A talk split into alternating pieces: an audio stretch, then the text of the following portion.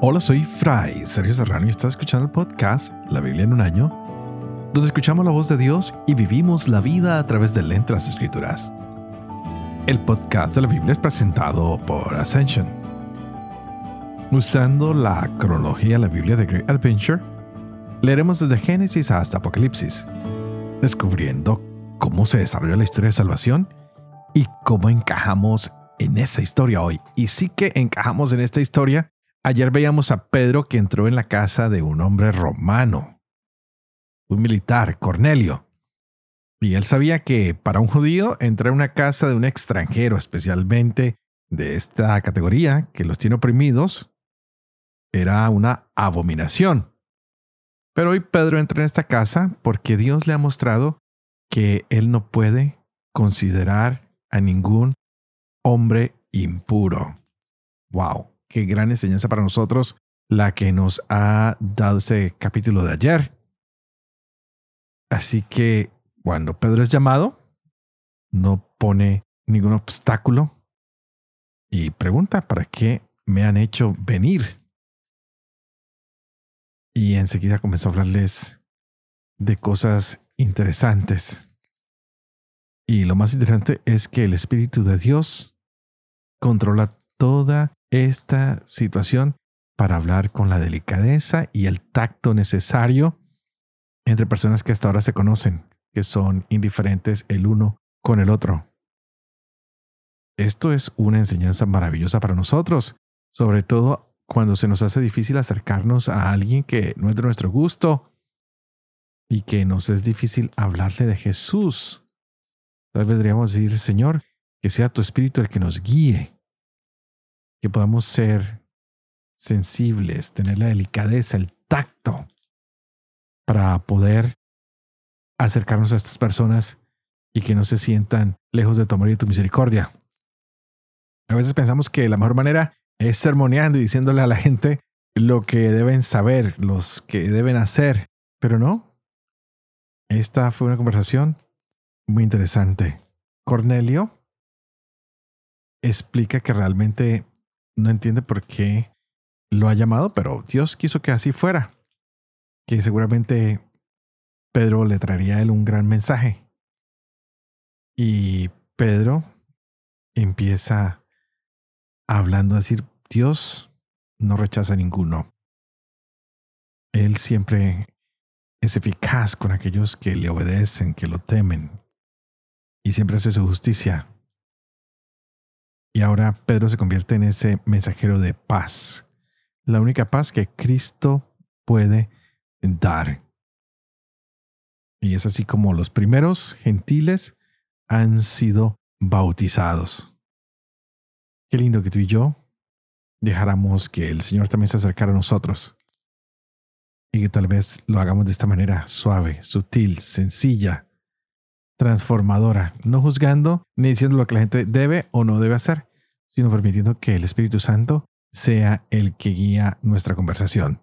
Así que vamos a empezar hoy con este capítulo muy interesante hoy, pues por primera vez se utilizará el nombre de cristianos para llamar a los mensajeros de nuestro Señor Jesucristo. Hoy leeremos capítulo 11 de los Hechos de los Apóstoles, de la primera carta de Corintios leeremos el capítulo 3 y 4 y también tendremos Proverbios capítulo 27, versos 23 al 27. Este es el día 332. Empecemos. Hechos capítulo 11. Los apóstoles y los hermanos residentes en Judea oyeron que también los gentiles habían aceptado la palabra de Dios. Cuando Pedro subió a Jerusalén, los de la circuncisión se lo reprochaban diciéndole, Has entrado en casa de incircuncisos y has comido con ellos. Pedro entonces se puso a explicarles punto por punto diciendo, Estaba yo en oración en la ciudad de Jope y en éxtasis vi una visión. Un objeto como un lienzo grande atado por las cuatro puntas que bajaba del cielo y llegó hasta mí. Lo miré atentamente y vi en él los cuadrúpedos de la tierra, las bestias, los reptiles y las aves del cielo. oí también una voz que me decía, Pedro, levántate, sacrifica y come. Y respondí, De ninguna manera, Señor, pues jamás entró en mi boca nada profano ni impuro. Me dijo por segunda vez la voz venida del cielo. Lo que Dios ha purificado, no lo llames tú profano. Esto se repitió hasta tres veces. Y al fin fue retirado todo de nuevo al cielo. En aquel mismo momento se presentaron tres hombres en la casa donde estábamos enviados a mí desde Cesarea. El Espíritu me dijo que fuera con ellos sin plantearme dudas. Vinieron también conmigo estos seis hermanos y entramos en la casa de aquel hombre. Él nos contó cómo había visto al ángel que se presentó en su casa y le dijo, Manda a buscar en Jope a Simón, llamado Pedro, quien te dirá palabras que traerán la salvación para ti y para toda tu casa. Había empezado yo a hablar cuando cayó sobre ellos el Espíritu Santo, como sucedió al principio sobre nosotros. Me acordé entonces de aquellas palabras que dijo el Señor.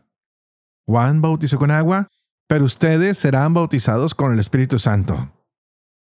Por tanto, si Dios les ha concedido el mismo don que a nosotros por haber creído en el Señor Jesucristo, ¿quién era yo para poner obstáculos a Dios? Al oír esto, se tranquilizaron y glorificaron a Dios diciendo, Así pues, también a los gentiles les ha dado Dios la conversión que lleva a la vida. Así pues, los que se habían dispersado por la persecución originada a la muerte de Esteban, llegaron en su recorrido hasta Fenicia, Chipre y Antioquía sin predicar la palabra a nadie más que a los judíos. Pero había entre ellos algunos chipriotas y sirenenses que al llegar a Antioquía hablaban también a los griegos y les anunciaban la buena nueva del Señor Jesús. La mano del Señor estaba con ellos. Y un crecido número recibió la fe y se convirtió al Señor. La noticia de esto llegó a oídos de la iglesia de Jerusalén y enviaron a Bernabé a Antioquía. Cuando llegó y vio el don de Dios, se alegró y exhortaba a todos a permanecer unidos al Señor con firme propósito, porque era un hombre bueno, lleno de Espíritu Santo y de fe y una considerable multitud se agregó al Señor. Partió para Tarso en busca de Saulo, y en cuanto lo encontró, lo llevó a Antioquía. Estuvieron juntos durante un año entero en aquella iglesia e instruyeron a una gran muchedumbre. En Antioquía fue donde por primera vez los discípulos recibieron el nombre de cristianos. Por estos mismos días bajaron los profetas de Jerusalén a Antioquía. Uno de ellos, llamado Ágabo, movido por el Espíritu, se levantó y profetizó que vendría una gran hambre sobre toda la tierra. Es la que hubo en tiempo de Claudio. Los discípulos determinaron enviar algunos recursos según las posibilidades de cada uno para los hermanos que vivían en Judea. Así lo hicieron y se los enviaron los presbíteros por medio de Bernabé y de Saulo.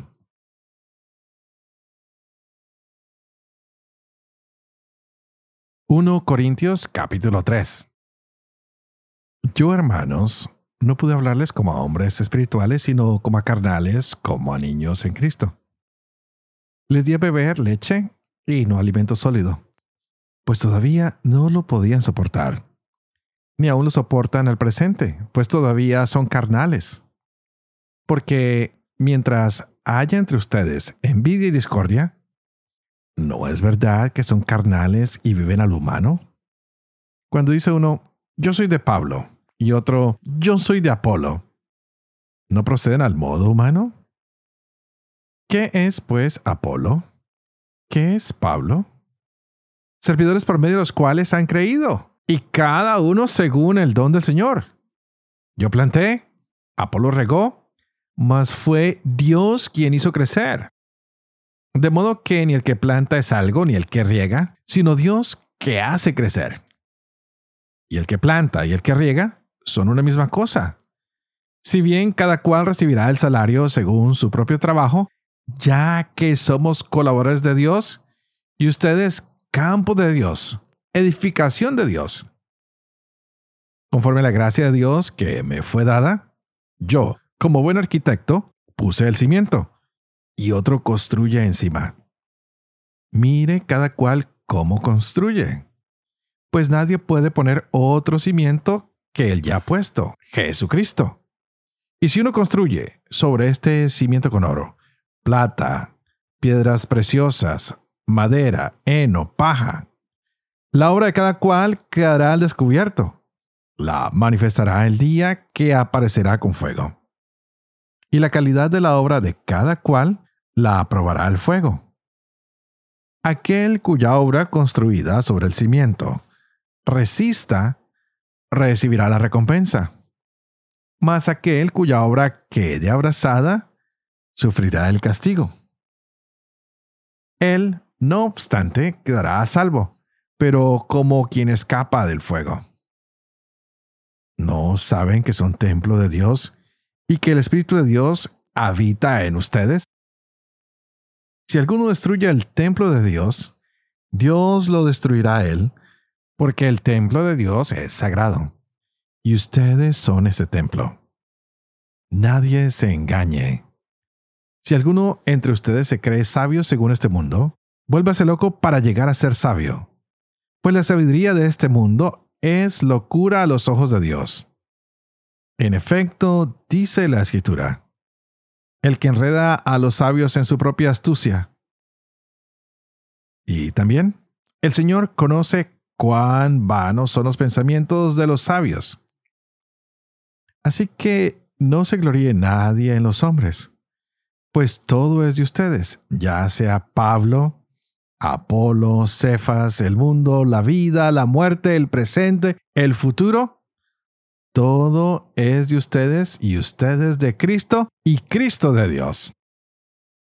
Por tanto, que nos tengan los hombres por servidores de Cristo y administradores de los misterios de Dios.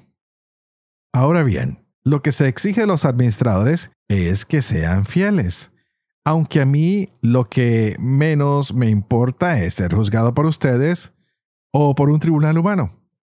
Ni yo mismo me juzgo.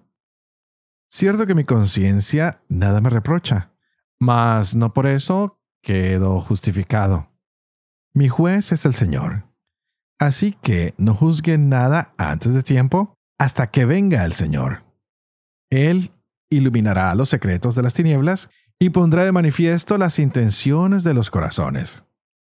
Entonces recibirá cada cual de Dios la alabanza que le corresponda. En esto, hermanos, me he puesto como ejemplo a mí y a Apolo, en orden a ustedes, para que aprendan de nosotros aquello de no salirse de lo escrito y para que nadie se engría en favor de uno contra otro. Pues, ¿quién es el que te prefiere? ¿Qué tienes que no lo hayas recibido? Y si lo has recibido, ¿a qué gloriarte cual si no lo hubieras recibido? Ya están hartos, ya son ricos, se han hecho reyes sin nosotros, y ojalá reinaran para que también nosotros reináramos con ustedes. Porque pienso que a nosotros los apóstoles, Dios nos ha asignado el último lugar como condenados a muerte, puestos a modo de espectáculo para el mundo, los ángeles y los hombres. Nosotros locos a causa de Cristo, ustedes sabios en Cristo. Débiles nosotros, ustedes fuertes. Ustedes estimados, nosotros despreciados. Hasta el presente, Pasamos hambre, sed, desnudez, somos abofeteados y andamos errantes. Nos fatigamos trabajando con nuestras manos. Si nos insultan, bendecimos. Si nos persiguen, lo soportamos. Si nos difaman, respondemos con bondad. Hemos venido a ser hasta ahora como la basura del mundo y el desecho de todos. No les escribo esto para avergonzarlos sino más bien para amonestarlos como a hijos míos queridos. Pues aunque hayan tenido diez mil pedagogos en Cristo, no tienen muchos padres. He sido yo quien, por el Evangelio, los engendré en Cristo Jesús. Les ruego, pues, que sean mis imitadores. Por esto mismo les he enviado a Timoteo, hijo mío querido y fiel en el Señor. Él les recordará mis normas de conducta en Cristo, conforme enseño por doquier en todas las iglesias. Como si yo no hubiera de ir a ustedes, se han hinchado algunos. Mas iré pronto a visitarlos, si es la voluntad del Señor. Entonces conoceré no la palabrería de esos orgullosos, sino su poder, que no está en la palabrería el reino de Dios, sino en el poder. ¿Qué prefieren? ¿Que vaya ustedes con palo o con amor y espíritu de mansedumbre? Proverbios capítulo 27, versos 23 al 27. Conoce bien el estado de tu ganado y presta atención a tus rebaños, porque la riqueza no es eterna, ni la fortuna dura siempre. El heno asoma, el pasto aparece, y se recoge la hierba de los montes. Los corderos te darán vestido, los cabritos dinero para un campo y las cabras leche abundante para tu alimento, para alimentar a tu familia y mantener a tus criadas. Padre de amor y misericordia, tú que haces elocuente la lengua de los niños, educa también la mía, e infunde en mis labios la gracia de tu bendición, Padre, Hijo y Espíritu Santo y a ti te invito para que juntos pidamos hoy al Espíritu Santo que abra nuestra mente y nuestro corazón para que nos sigamos gozando de esta hermosa palabra que el Señor ha regalado para nuestras vidas. ¡Wow! Hemos visto al Espíritu Santo desbordándose, haciendo cosas hermosas. Estamos experimentando lo que se llaman las conversiones y esto para representar que la conversión es para toda la humanidad. Que todos somos llamados a cambiar a estar cerca del Señor. Nos dimos cuenta con Saulo, quien él mismo es de Tarso y el Señor lo ha llenado de tanto amor y tanta misericordia. Ya lo vimos con Cornelio, que se ha convertido. Y en cada caso el Espíritu Santo va mostrándoles a ellos la persona de Cristo. Y también en estos ejemplos vemos que el Señor usa algunos instrumentos, algunas personas, para que vengan y traigan la palabra de Dios para que estas personas abran sus oídos. Por eso siempre les digo que le oremos al Espíritu Santo para que abra nuestra mente y nuestro corazón. Hoy hemos visto a un Pedro que defiende su ministerio y que empieza a avanzar hacia el lado de Antioquía y empieza a decir, miren, la conversión de los no judíos es bienvenida. Por eso estuve en la casa de Cornelio, no porque yo quisiera, porque el Señor me lo mostró y a ellos el Señor les mostró que debían estar atentos en recibir la palabra de Dios. Ojalá que a nosotros nos causara alegría y gozo. Cuando un hermano se convierte, no nos pase como estos hombres en Jerusalén que estaban ah, muy poco felices. Le han pedido a Pedro que dé una explicación sobre su conducta. Y Pedro tiene que decir, miren hermanos, yo Ah, lo hice porque el Señor me lo dio. Entonces empieza la defensa del trabajo, del ministerio, de la pastoral, del servicio que Pablo está haciendo a la gente. Qué curioso. Estos hermanos que han escuchado que Pedro estaba en los gentiles, en el lado de la Judea, se preocupan. Dicen, ¿cómo es que es posible que a estos les tenga que llegar el mensaje de Dios? Y hay dudas, hay divisiones, hay problemas. Y tenemos que encontrar un balance, porque para los judíos, esto que ha hecho Simón Pedro es algo terrible. Es una conversación que no debió nunca pasar entre Pedro y Cornelio, pues es un soldado romano. Y esto era considerado para ellos un hecho grave. Y ahora Pedro ofrece una disculpa y dice, miren hermanos, no se trata de mí, no se trata que yo quiera llevar el Evangelio a los no judíos. Se trata de que Dios quiere que esto suceda así porque es Él quien me ha guiado. Y es Él quien me ha mostrado a través de este lienzo que ha sido suspendido por las cuatro puntas y que bajaba del cielo, que nada en la tierra es impuro. Que debemos escuchar más bien la voz del Señor, que como lo ha dicho a Pedro, levántate, mata y come. No hay nada impuro. No hay nada impuro. Qué hermoso que ustedes y yo cada día nos diéramos cuenta que nuestra palabra tiene que llegar a todos los rincones del mundo. A judíos, a griegos, a gentiles, asiáticos, americanos, europeos, africanos, árticos, antárticos, de donde estén, de cualquier rincón del mundo. Y que no se nos olvide que el centro del mensaje evangélico es el hombre. Para que se convierta, para que se llene del Espíritu Santo, para que siga el camino que Dios le presenta. También hemos visto hoy a Bernabé, que se ha ido a buscar a Saulo y lo quiere traer con él.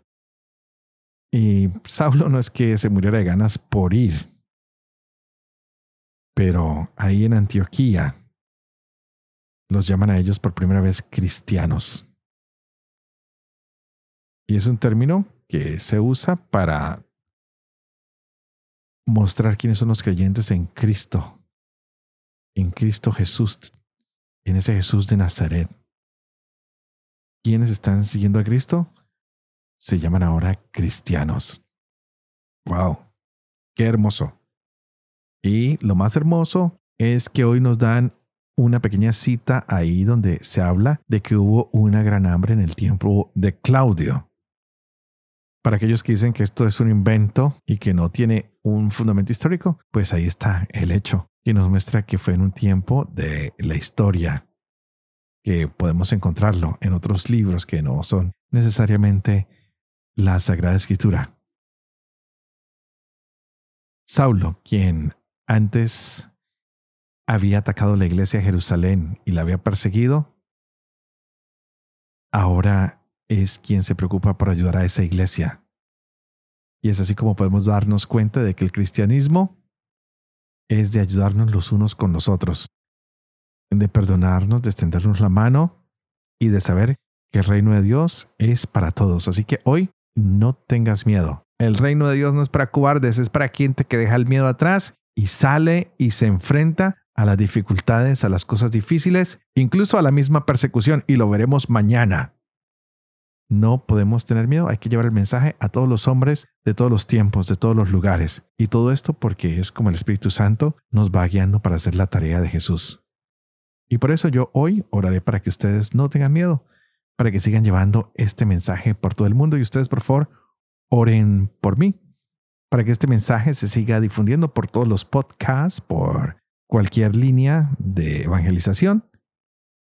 Y de esta manera, todos podamos ser fieles a este ministerio que se nos ha confiado llevar el mensaje a todos los confines del mundo y a todos los hombres y mujeres de todos los tiempos. Que juntos podamos vivir con fe esto que estamos compartiendo, esto que estamos leyendo.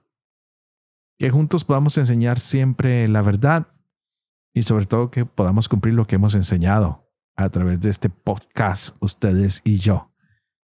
Y que la bendición de Dios Todopoderoso, que es Padre, Hijo y Espíritu Santo, descienda sobre ustedes y los acompañe siempre.